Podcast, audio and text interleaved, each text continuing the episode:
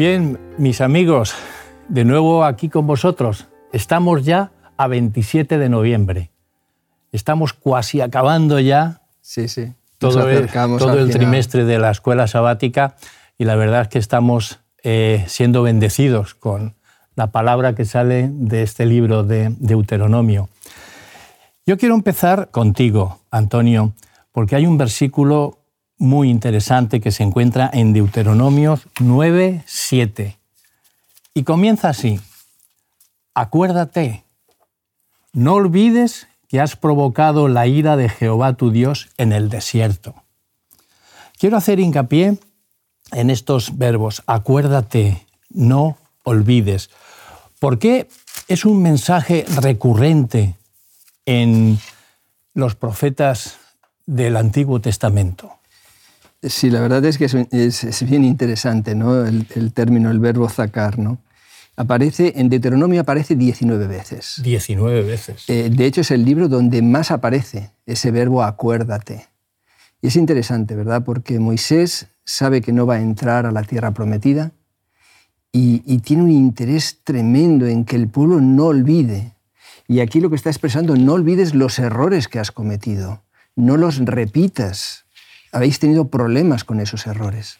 Pero luego, aparte de esto, sabemos ¿verdad? que en el libro de Deuteronomio se menciona recuerda el amor, recuerda la obediencia, recuerda el pacto. O sea que en ese recuerda, realmente Moisés, por inspiración divina, está haciendo un énfasis muy importante en la memoria, en tener en nuestra memoria de una forma fresca todo aquello que es relevante e importante. Y ahí están esas cuatro cosas. ¿eh? El amor, el tema de los mandamientos, el tema del pacto, que lo engloba todo, y acordarse de los errores, que todos, ¿verdad?, cometemos errores y es importante que recordemos y no los repitamos si es posible. Eh, es cierto que en el Decálogo, que vuelve otra vez a repetirlo, eh, Moisés, en Deuteronomio, mm, vuelve a pronunciar este, este, verbo, acuérdate del sábado, pero le agrega eh, algo diferente a lo que dijo en Éxodo. Acuérdate del sábado porque fuiste esclavo en Egipto y yo te redimí. Sí. ¿Eh? Qué bonito. Y estos dos verbos, acuérdate, están contrapuestos, ¿no? Sí, sí. ¿Eh? Hay, hay una, una, cita que yo me he querido apuntar aquí, que también creo que es muy interesante, de Clifford Goldstein, ¿verdad? el autor del librito. Dice, lo más crucial, es una idea que creo que es, para, es relevante. Dice, lo más crucial para recordar era su llamado y el tipo de personas que serían si respondían a ese llamado. es una cita interesante. bueno, recordar eh, no es olvidar y olvidar no es recordar. Luego ahí esos dos verbos están haciendo énfasis en que tenemos que tener esa memoria en lo que Dios nos va diciendo. Y Alberto, en Deuteronomio 4:40 nos dice, y guarda sus estatutos y sus mandamientos, los cuales yo te mando hoy para que te vaya bien a ti y a tus hijos después de ti, y prolongues tus días sobre la tierra que Jehová, tu Dios, te da. ¿Qué conclusión quería Moisés que el pueblo extrajera de lo que Dios había hecho por él? Yo haría un pequeño inciso en, este planteamiento y es que Evidentemente es un mensaje de Dios. Dios inspira a Moisés para que lo escriba así, pero Moisés lo entiende perfectamente. Moisés sabe que el pueblo, empezando por sí mismo, es propenso a olvidar, a tener una memoria débil. Como decía Antonio, de los errores que han cometido, que hay que recordarlos sin que nos machaquen la conciencia permanentemente, porque eso es un problema serio. Pero aprendiendo. Aprendiendo aprendiendo, sobre todo recordando las soluciones que Dios nos ha dado a esos errores, que a veces esos errores se han transformado, a pesar nuestro, aun siendo nosotros los únicos culpables, Dios los ha transformado en bendiciones. Por supuesto, inmerecidas, como siempre. Entonces, de lo que se trata es de tener buena memoria y de confiar en sus promesas. El texto nos habla de la tierra prometida que tendrán para siempre y la podemos hacer extensivo para nosotros. La tierra prometida que nosotros esperamos es para siempre.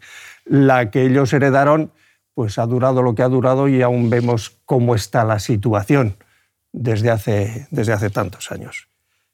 confiar en las promesas de Dios recordando el pasado todas las intervenciones de Dios. Y yo estoy seguro de una cosa, yo no sé vosotros, pero yo en el milenio tengo algo que quiero hacer. ¿Me dejáis que os lo diga? Sí, sí, sí. adelante, aquí, adelante. Eh, una de las cosas que quiero hacer es ver todas las veces que Dios ha intervenido en mi vida y no me he enterado. Hay un texto de que lo dice eso, ¿eh? las bendiciones de Dios y no sé su número. pero yo os digo que quiero hacer esa revisión con mi ángel o quien corresponda llevando el registro, y eso lo quiero saber. Será interesante. Bueno, tenemos, que, tenemos que recordar a nuestra audiencia que cuando dice el pastor Alberto Guaita en el milenio, bueno, pues es que vamos a vivir durante mil años en ese cielo que nos tiene Dios preparado para responder a todas las preguntas que tenemos, porque evidentemente nosotros estamos en un mundo tenebroso, en un mundo donde, donde no tenemos todas las respuestas. Y hay cosas que tenemos que preguntar y el Señor nos las dará porque sacará todo lo oculto de las tinieblas y también lo que hace es que expone todas las intenciones del corazón. Ahí vamos a tener a nuestro querido Alberto preguntando. Yo estaré de alumno para eso, seguro. Mil años. en esa clase estaré. Pues a lo mejor nos encontramos ahí en la clase. Solo, un, detallito. Hablando de la, de la memoria y las promesas, realmente yo creo que es bonito pensar en la memoria eh, como que va en dos direcciones, ¿no? Una memoria que es lo normal, ¿no? Recordar las cosas del pasado, pero las promesas es como una memoria hacia el futuro. Es como, no lo hemos vivido, eh, pero... no, no, no, no perdona, pero, eh, ¿lo puedo llevar la contraria? Sí, sí, claro. no, es solo, las promesas es verdad que son hacia el futuro y que tenemos que pensar en el futuro, pero las promesas que ya se han cumplido, como las profecías que ya se han cumplido, es el fundamento de nuestra fe para el futuro, ¿no? Efectivamente. Eh, perdona la no, no, no, no, perfecto. Hay, hay un texto, fíjate, hay un texto aquí que es, que es extraordinario. Y que justamente es eso, que, lo, que, lo que has dicho, Alberto, cuando dice Josué, y he aquí que yo estoy para entrar hoy por el camino de todo el mundo. Reconoced, es que el verbo es fenomenal, reconoced pues con todo vuestro corazón y con toda vuestra alma que no ha faltado una palabra de todas las buenas palabras que Jehová vuestro Dios había dicho. Dice, de vosotros. Todo os ha acontecido, no ha faltado ninguna de ellas. Es impresionante. Claro, entonces es como que te permite tener una memoria hacia el futuro basada en la experiencia del pasado. Sí, lo cierto también es que nos insta el Señor en que en todo este caminar que estamos llevando por este, por este desierto, nos dice, reflexiona, haz un alto en el camino. Reflexiona porque has estado durante todo este caminar con todas las vicisitudes, con todos los obstáculos, pero párate y reflexiona. Y Pablo, en Segunda de Corintios, nos dice algo interesante. Segunda de Corintios 4, versículos 8 y 9, que ahí nos dice todo por donde había pasado el pueblo. ¿no? Y nos dice así, dice, es cierto que estamos atribulados en todo, mas no estrechados, en apuros, mas no desesperados, perseguidos, mas no desamparados, derribados, pero no destruidos. No destruidos. Es, muy bonito, ¿eh? porque eso es la, es la resiliencia en máxima expresión. es verdad que puedes estar hecho porque puedes estar mal, pero yo ahí te voy a sostener porque eres mi hijo. Qué bonito, ¿eh? Qué idea más preciosa. Y Antonio, ¿Cuál era la parte de Israel en el pacto? ¿Por qué es tan importante la obediencia? la obediencia es tremendamente importante y a veces nosotros, con nuestro afán de, manifestar que no, que no, somos salvos por medio de la obediencia, por, medio de, las obras, pues a veces parece que, como que le quitáramos a la obediencia, pero la obediencia es enormemente importante, enormemente importante. Sin la obediencia no se construye un carácter. Nos convertimos en teóricos de la espiritualidad, pero no construimos un carácter. Incluso los psicólogos cognitivos, eh, algunos, esta semana justamente estaba escuchando a un, a un profesional, muy buen profesional de la psicología cognitiva, y expresaba cómo había tenido que remodelar un poquito su planteamiento y tomar un tanto también el área de la conducta. De hecho, sabemos que hay una corriente cognitivo-conductual, ¿no? que es la más generalizada, pero es que se ve la importancia de la conducta. Cuando nosotros hacemos, estamos haciendo realidad nuestros pensamientos, emociones, sentimientos, actitudes.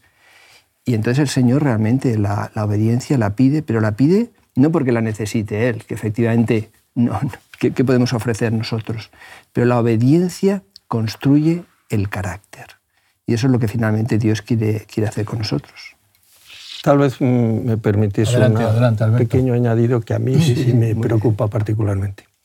Eh, no somos salvos por las obras, pero hay una primera siempre, que es un acto de la voluntad, de decir, sí, acepto el pacto que Dios me ofrece. Por eso el bautismo tiene el significado que tiene. O ese símbolo de la Santa Cena que recordamos más o menos cada tres meses. Eh, pero esa es una obra, no es una obra que hacemos con las manos pero es la primera obra. Es el sí quiero de, una boda entre una pareja. ¿Es una obra? Hombre, es una decisión, es ah, la firma del contrato, es el punto de partida, es la primera obra y es la única que sirve.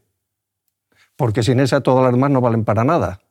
En realidad, solo son una evidencia causa-efecto, una evidencia, un efecto de lo que hemos aceptado y que permitimos que Dios, como dice Jesús, de las obras que el Padre ya preparó de antemano para vosotros. O sea que no, no mérito no lo podemos tener nunca en, ningún caso. Pero la única, por llamarlo de alguna manera, la única obra que vale para algo es decir si quiero, Señor. Eh, añadiendo que eh, esa primera situación donde uno dice sí quiero a Jesús, lo, lo hacía pues diariamente, pero lo que sí que quiero el Señor es que lo digas públicamente. Decir a todos, sí quiero, y yo amo a mi Jesús. Ese paso... Eso es confesar a, Cristo. Confesar a Cristo públicamente, como lo hace un, matrimonio, unos novios cuando, cuando van a la boda. Hubo un momento en que los discípulos, que se, los pobres, yo me imagino, si estuviéramos allí, pues a veces ibas así, ¿no? O sea, como encontrándote con mensajes de Jesús que tambaleaban completamente la estructura de pensamiento que tenían, ¿no? Y hay un momento, ¿verdad?, en que le preguntan a Jesús, dice, bueno, pero ¿cuál es la obra de Dios? En Juan 6, ¿cuál es la obra de Dios? Y él dice, la obra de Dios es que creáis en aquel al que el Padre ha enviado. Exactamente. O sea, que la semántica de las palabras, ¿verdad?, es, esa es la obra primera y fundamental. Esa es la obra primera y fundamental. Pero luego, en nuestro funcionamiento como seres humanos, si simplemente creemos, si simplemente pensamos, si simplemente sentimos, pero no expresamos a través de, fin, de las palabras, que sería confesión, o, porque eso es una obra, confesar es una obra, ¿eh? solo que no es una mano, es la lengua, es decir, pero finalmente es el pensamiento. ¿no? Entonces, realmente nosotros tenemos que llevar a la praxis. De hecho, aquí en, Deuteronomio 4 se utiliza el poner en práctica, es, un, es, una expresión, claro. y eso construye, construye nuestro carácter. Cuando educamos a un niño, si no hiciera cosas, su carácter se vería muy mermado y perjudicado. Ahora lo, más importante es el pensamiento, son los sentimientos, es la espiritualidad, pero eso se tiene que traducir. A, muchas personas les gustaría pues, pilotar un avión, un helicóptero, a muchas personas les gusta de pequeño eh, llevar una bicicleta y eh, el tema está bien, no, me gustaría, pero o practicas o no hay manera de llevarlo a efecto. Hay que practicar y practicando, entonces uno ya queda en la mente todo eso registrado y para toda la vida. Porque muchas veces me preguntan, ¿tú te acuerdas cuánto tiempo hace que no volaste, Molly? Digo, bueno, pues hará cuatro o cinco años. La última vez cuando estuve en Guatemala con un, un hermano de iglesia que tenía un helicóptero, estuvimos allí volando. ¿Y tú te acuerdas todo eso? Digo, eso es como la bicicleta. No te olvidas nunca de ir en bicicleta. Bicicleta o nadar, eso, o, andar. Pues. O en patines. Algo tiene la mente que eso lo, lo, graba. Y tiene, tiene una ubicación, hay experimentos, bueno, pero eso sería otro tema, ¿no? Pero hay experimentos como hay unos sitios concretos donde se guarda eso. Y no se ve afectado ni por otros tipos de problemas, ¿eh? como demencias y tal. ¿eh? Qué cosas, ¿no? Más interesantes. Luego, efectivamente, comienza en la mente, pero después tenemos que ponerlo en práctica. Si no, eso no se queda ahí reflejado. Alberto, en Deuteronomio 4.9 nos dice así, Por tanto, guárdate y guarda tu alma con diligencia, porque no te olvides de las cosas que tus ojos han visto, ni se aparten de tu corazón, en todos los días de tu vida. Antes bien, las enseñarás a tus hijos y a los hijos de tus hijos. Aquí aparecen otra vez dos verbos que nos ayudan a entender a Dios, lo que quería para sus hijos. El guárdate y no te olvides. ¿Qué tenían que hacer entonces ellos? ¿Qué debían hacer? ¿Qué es lo que no debían olvidar? En este texto, en estos textos, tanto en el versículo 9, en el 23 como en el 40, al que hemos hecho alusión hace unos minutos, utiliza el verbo guardar, pero no siempre con el mismo objetivo, con el mismo significado. Porque una cosa es guárdate y guarda tu alma, ¿vale? Vigílate a ti mismo, no al de al lado. vigílate a ti mismo, estate atento y decíamos a lo que piensas y a lo que sientes, porque la definición del carácter es la combinación de pensamientos y sentimientos. En función de lo que pensamos y sentimos, somos y hacemos, hablamos, nos relacionamos. Eso es lo que hay. Entonces, guárdate, vigila eso. Y una parte del texto que a mí me, me toca personalmente, porque lo veo, dice, no te olvides de las cosas que tus ojos han visto. Pregunta.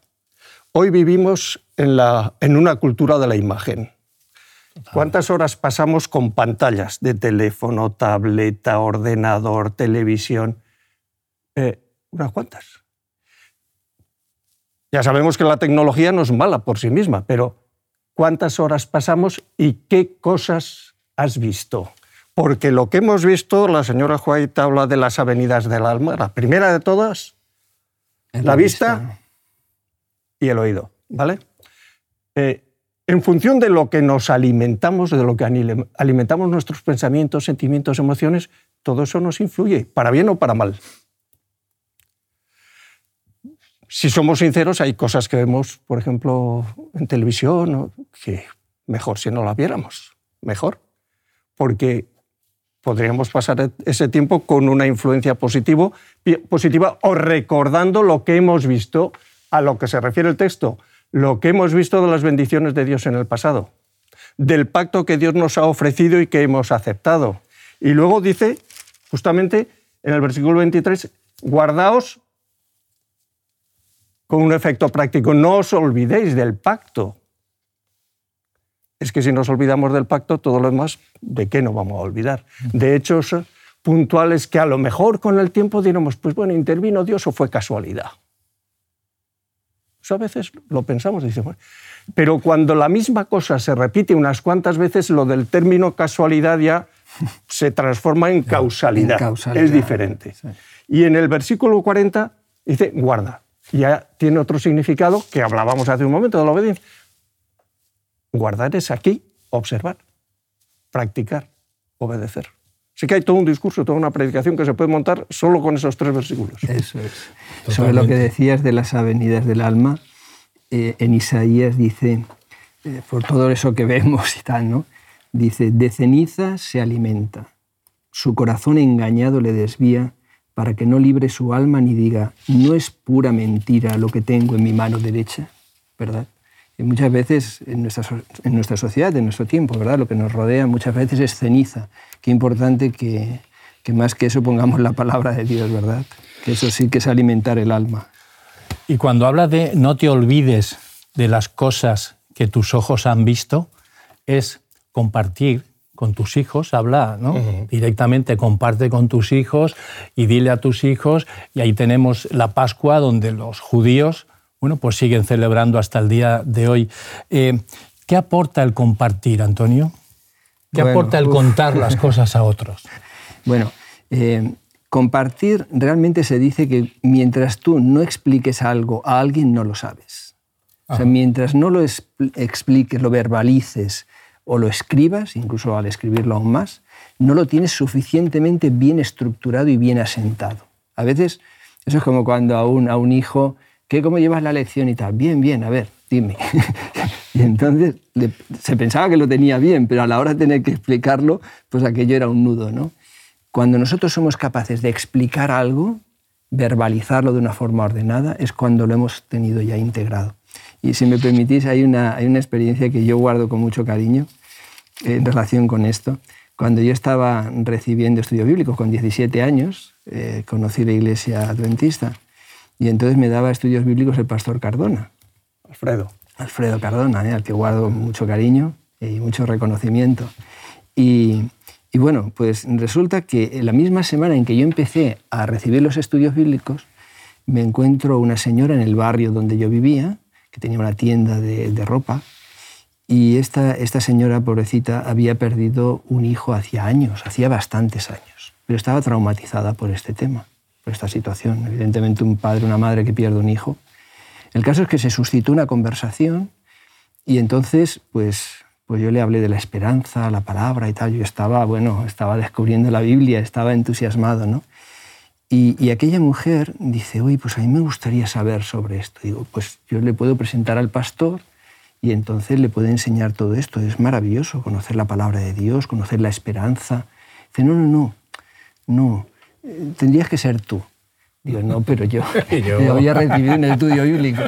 Y, y no, no, no, pero yo no, yo no sé casi. Tal. No, no, no, yo si, si, no es, si es otra persona, no, tienes que ser tú. Entonces yo cada vez que recibía el estudio bíblico, esa misma semana me daba el estudio bíblico. Vamos, yo me comía los estudios bíblicos. Claro. Y claro, cuando tú luego lo explicabas, es que entonces lo tienes integrado. Y siempre agradecido a Dios la experiencia que me regaló con, con esta, esta, persona querida. Bueno, pues siguiendo hacia adelante vemos que el, el Señor prometió a su pueblo que tendría mucha prosperidad, que iban a ir a un lugar donde fluía la leche y la miel. Bueno, y pensando yo en, este, en esta frase, ¿no? en un lugar donde fluye la leche y la miel. Y eso, entonces, reflexionando sobre este, sobre este versículo, el tema, cuando hay leche, pues tiene que haber animales. Y si tiene que haber animales, tiene que haber prados. O sea, que era una tierra pues llena de prados. Tenía animales para que hubiera leche. Y miel, pues de la misma manera. Para que haya miel, tiene que haber árboles frutales tiene que haber no flores y tienen que ir las abejas allí también a realizar sus, el néctar, ¿no? Y entonces hacer la miel. Una tierra donde fluye leche y miel. Y eso era eh, un, una promesa que Dios les hizo a su pueblo. Pero en Deuteronomio 8 dice, cuídate de no olvidarte cuando prosperes ¿Por qué la prosperidad, Alberto, puede contribuir negativamente al nivel de la memoria? ¿Por qué eso se corta cuando uno prospera? Hay una afirmación que yo escuché pues, de niño todavía y que luego leyendo el conflicto de los siglos empecé a entender, que decía que los creyentes, que la Iglesia no ha sido más fiel que en periodos de persecución. ¿Quiere esto decir que la prosperidad es buena o es mala? Hombre, la prosperidad es buena. ¿Hasta qué extremo? Hasta el punto de que hoy en día tenemos telepredicadores que hablan de la prometen la prosperidad si son generosos con el telepredicador y sus campañas, ¿vale? Que viven pues algunos de ellos muy bien desde el punto de vista material. En el fondo yo creo que serán unos puros miserables porque predicar el Evangelio para eso me parece que es miserable. Bueno, la, la, sociedad del bienestar, ¿cuántas veces hemos oído hablar de eso? Uh, Permanentemente. Los políticos se les llena la boca, las estadísticas, el PIB de cada país, hacemos el reparto y todo el mundo come medio pollo cada día, pero no es verdad, porque hay gente que se comerá dos o tres y otros nada. nada. Pero hay gente que tiene prosperidad, que tiene medios, y cuando hablamos de prosperidad casi siempre pensamos en términos materiales. Hoy, casa, coche, tele grande, cuenta en el banco con dinero, claro. Y eso es prosperidad. Proyectos de viajar, de hacer cosas, de emprender, empresas, eso es prosperidad. Dar trabajo a otros, hombre, que está muy bien. Pero ¿cuándo es más fácil olvidarse de Dios? Cuando te persiguen, cuando las cosas te van mal. Es verdad que a veces renuncias a Dios o reniegas de Dios cuando las cosas te van muy mal, ¿eh? que sucede y en momentos de crisis de fe a todos nos pasa alguna vez. Y en los de prosperidad, al principio de la prosperidad, decimos, gracias Señor, porque tengo un buen trabajo. Gracias Señor, porque me ha resuelto este problema. Pero cuando eso se hace hábito, en el día a día, y el dinero va llegando a la cuenta en el banco todos los meses con regularidad, decía, mira que soy mejor que Javier y que Antonio. Por eso me va bien. Dios me bendice. Por eso me va mejor. y desde el punto de partida de Dios me bendice al, a un punto en la línea, es decir, hombre, es que yo me lo merezco. Yo he peleado, he estudiado, me he dejado la piel en esto. pasos ahí que... Me lo he ganado, me lo he ganado. ¿eh? Entonces es posible y creo que pasa a menudo que la prosperidad nos olvidemos de Dios. Y Dios lo sabía muy bien. Nos conoce bien, ¿no, Alberto? Muy bien, muy bien. Acuérdate que fuiste siervo en Egipto. Antonio, el simbolismo de la Pascua. ¿Por qué Dios le da tanta importancia a que esto se retransmitiera y se recordara todo el tiempo? ¿Qué es la Pascua ahora para nosotros? Bueno, la Pascua sabemos que tiene un simbolismo muy, muy bonito, es extraordinario, ¿no? En alguna semana anterior lo habíamos comentado, ¿verdad? Jesús es nuestra Pascua. ¿eh? La Pascua representaba el sacrificio de Cristo y cómo a través de su sacrificio nosotros somos liberados de nuestro Egipto personal, ¿verdad? Entonces, Dios va a poner muchísimo interés en que eso se, recuerde, porque es la verdad fundamental de la palabra de Dios. Normalmente cuando se celebra la Pascua, se celebra una vez al año, evidentemente, y es el momento de recordar.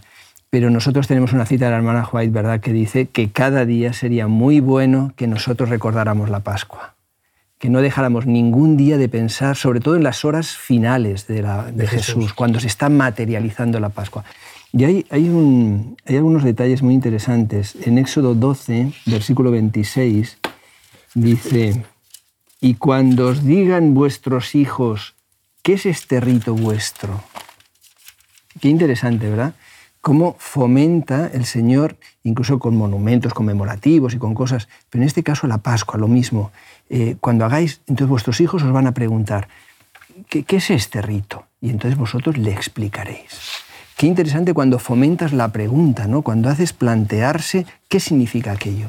Y entonces, claro, cada vez que, hacían ese rito, pues explicaban a la familia, la reunían, quitaban toda la levadura con los niños buscando por todas partes para quitar la levadura. Y bueno, era todo un simbolismo precioso. Es el símbolo de la, de la libertad, de la libertad en Cristo. Tan actual para nosotros, ¿verdad?, como pudo ser para ellos cuando salieron de Egipto. Bien, pues quedémonos con este mensaje, esta conclusión que nos ha dado Antonio, porque la palabra de Dios nos ayuda a todo esto. Y este libro está demostrando que tiene cosas tan actuales que nos llegan a sorprendernos. Muy bien, bueno, pues eh, os doy las gracias por haber estado de nuevo aquí en este estudio de grabación y os emplazo para que la semana siguiente, eh, esta semana que viene, volvamos otra vez aquí con las ideas bien frescas para transmitirlas a nuestros amigos. Muy bien, muy bien. Nos vemos. Con la ayuda de Dios. Te invitamos a tener una experiencia más allá del sábado, convirtiendo tu unidad de acción en una iglesia hogar, en donde la Biblia, la oración intercesora, la fraternidad y la testificación sean vuestro estilo de vida. Así experimentaremos un poder renovador en la Iglesia y en el cumplimiento de la misión. Suscríbete a nuestro canal de Hub Media para no perderte ninguna escuela sabática viva. Que Dios os bendiga.